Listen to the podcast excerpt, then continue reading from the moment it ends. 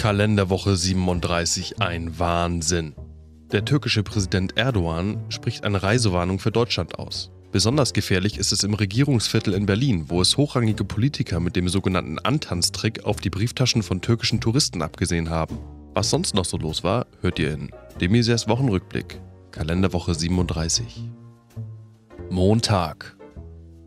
Die CDU-Legende und ewiger Schlichter Heiner Geißler ist tot. Hennis, der Geißbock vom 1. FC Köln, ist topfit und wird wahrscheinlich am Sonntag wieder spielen. Dienstag. Apple stellt sein neues iPhone vor. Das iPhone X ist ab 1149 Euro zu haben. Viele Apple-Fans kündigen daher ihre Wohnung, damit sie sich das neue Smartphone überhaupt leisten können. Dafür ist das iPhone X wieder etwas größer, damit man sich bei Regen auch mal unterstellen kann. Mittwoch. Angela Merkel lehnt die Herausforderung von Martin Schulz zu einem zweiten TV-Duell ab. O-Ton? Wenn der Herr Schulz unbedingt noch ein TV-Duell gegen mich bestreiten will, soll er halt bei der nächsten Wahl nochmal gegen mich antreten. Donnerstag. Bei Pro7 startet die Show Kiss Bang Love.